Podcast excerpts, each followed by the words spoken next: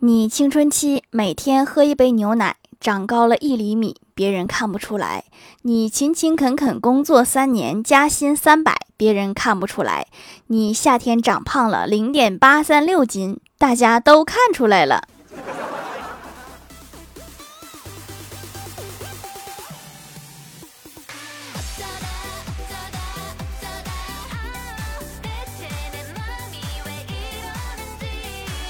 Hello，蜀山的土豆们，这里是甜萌仙侠段子秀《欢乐江湖》，我是你们萌豆萌豆的小薯条。今天出小区捡了一万，抱着拾金不昧的精神，我在原地等失主等了很久，到了天黑都没等到，我就奇了怪了，那麻将缺了一万还能打吗？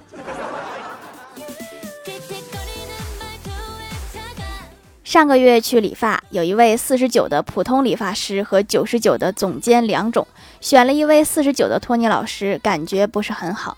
今天又去剪头发，果断选了九十九的，结果发现还是那位托尼老师。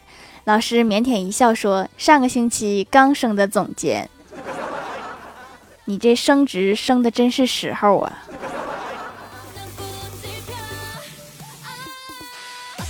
我哥昨天出门摔了一跤，今天起来腰特别疼，于是自己找了一个膏药，弓着腰对着镜子自己贴膏药，手里拿着膏药，一点一点越来越近，啪贴镜子上了。你这一跤可能把脑子摔坏了。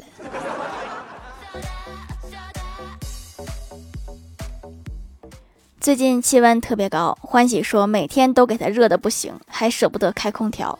我说你买起包来一个接一个过日子，却精打细算。欢喜理直气壮地说：“不精打细算过日子，哪有钱买包？那你拿出一个包来呀，够你开好几年的空调了。”前几天公司发的套票去剧院看演出，李逍遥看着舞台感叹说：“人生就像一个舞台一样，台上的主角走马灯似的换。”我却只能在台下鼓掌。接着说，我觉得有些人演的还不如我，为啥掌声也不少？我想不明白，就问旁边的小仙儿说：“小仙儿，为啥这个傻子也能上台，而我却只能坐在观众席上？”小仙儿看了看他，说：“人家傻是演的，而你是真的。你怎么把实话说出来了？”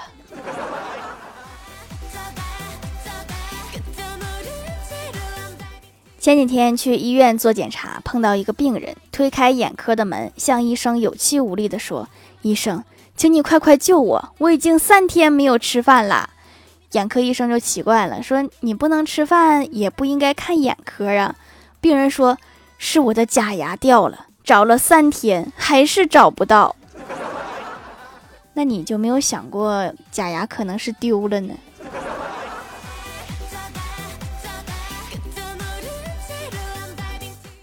中午在公司楼下面馆吃面，刚吃一半，一个五大三粗的壮汉来点餐。收银员问要大碗小碗，壮汉说大碗有多大？收银员朝着我的方向指了指，说那个小美女吃的就是大碗。大汉摇摇头说太大了，我吃不完。你就说你不要不就完了吗？谁让你解释了？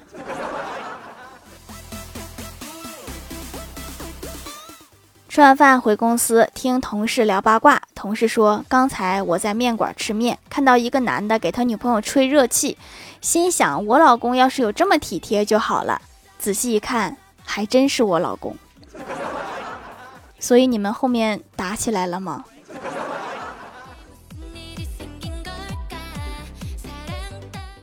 两口子在一个单位并不是什么好事儿。这不，昨天发工资，郭大侠刚刚到财务室，管财务妹子就问：“你来干什么？工资已经被你媳妇儿领走了。”郭大侠强颜欢笑地说：“我就不能来逛逛吗？要不考虑一下换个公司吧。”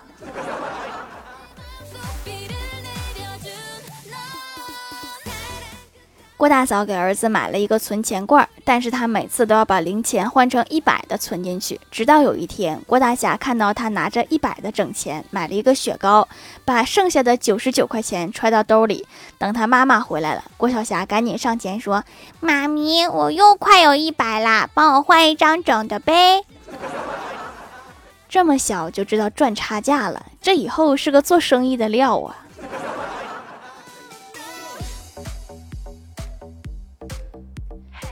晚上不知道怎么了，欢喜突然给我发微信说：“你现在有事儿没？”我问咋了，欢喜说：“聊天，我心情不好。”我问聊啥？尬聊。欢喜说：“随便，你找话题。”我想了一下，回复他：“借我点钱呗。”哎，你怎么不说话了？喂，在吗？欢喜，你还在吗？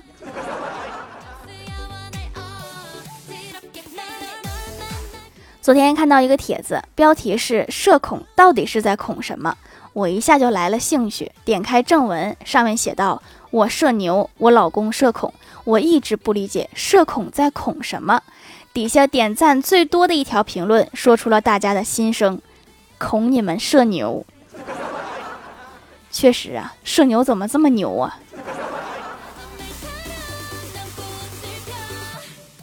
有次过节回老家，堂弟问我你是学什么专业的？我说计算机。堂弟说那八十九乘以二十三加二百二十八等于多少？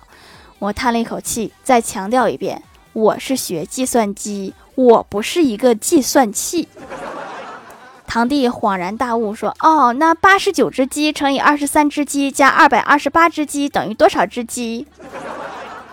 滚犊子！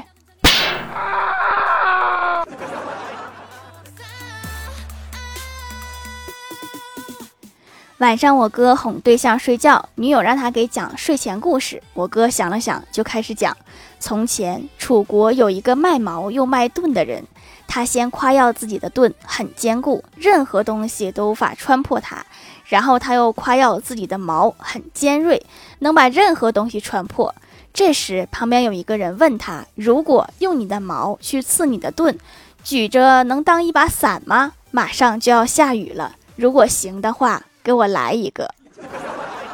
你这个是睡前故事吗？你整个段子谁还睡呀？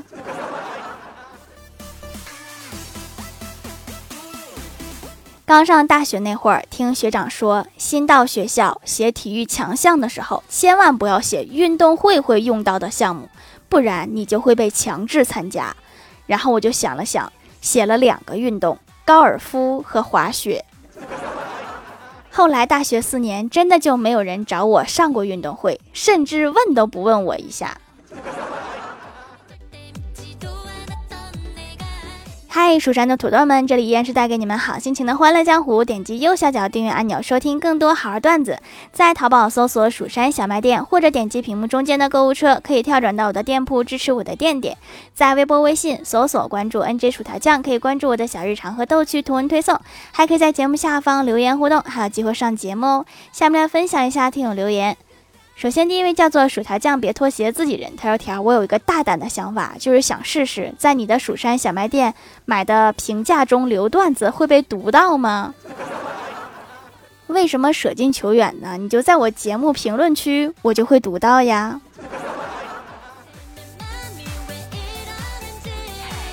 下一位叫做听友四零四二零零零八五，他说：“分享个段子，郭晓霞和他叔叔聊天，他叔叔说：小霞呀。”我和你讲啊，你叔最近研究三国呢。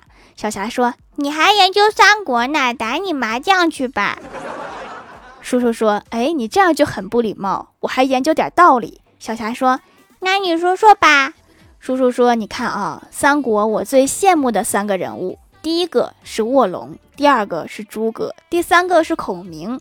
但是就诸葛被请出山了，有点可惜。”小霞说：“你。” 确实有点可惜。听说另外两个也被请出山了。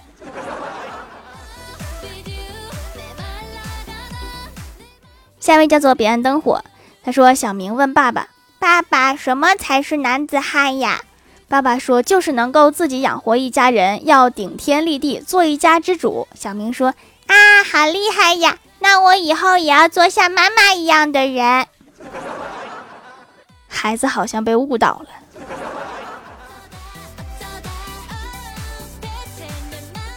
下一位叫做条家的草莓感冒片，他说留条段子求读。楼下有个装修队放了一个油漆桶在下面，我吃着烤肠路过，我没戴眼镜看不清，随手把烤肠扔了进去，正好被老板看见了，社死现场啊！条这么可爱，快读我。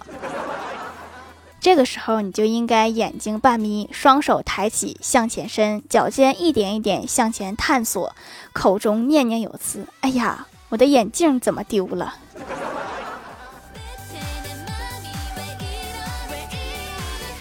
下一位叫做红豆阳，他说前排条六月五日是我的生日，记得在蜀山举一个土豆，祝我生日快乐呀！还好没晚，生日快乐呀！下一位叫做努力的小王，他说一到夏天容易长晒斑，以前用祛斑霜脸上长出小毛毛，再也不敢用了，改用条条的手工皂，安全多了，效果还好。奉劝各位小仙女，千万不要瞎买祛斑霜，我就差点变成男的。变成男的，这是什么原理？这已经出离了我的知识范畴了呀！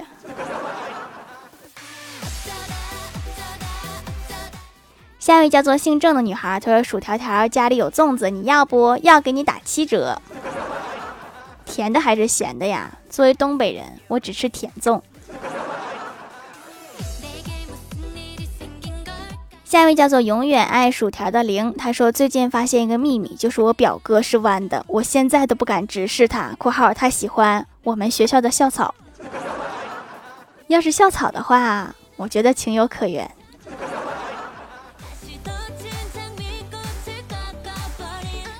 下一位叫做薯条姐姐五二零，她说一次数学课，我眼看着就要睡着了，老师叫我回答问题，我居然答出来了，关键是书上还没有答案。是被哪个学霸附身了？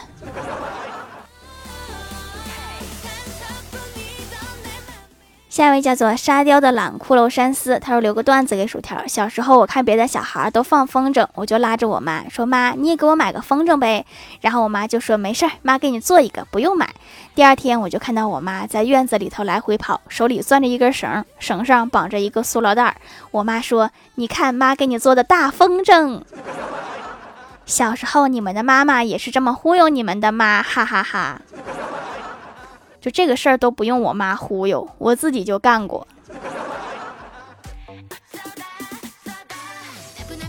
下面来公布一下上周八零九集沙发是薯条酱，别拖鞋，自己人盖楼的有薯条酱，别拖鞋，自己人，彼岸灯火，小潘条家的草莓感冒片，永远爱条的零幺二三无敌了，地灵喵，地球上的童，感谢各位的支持。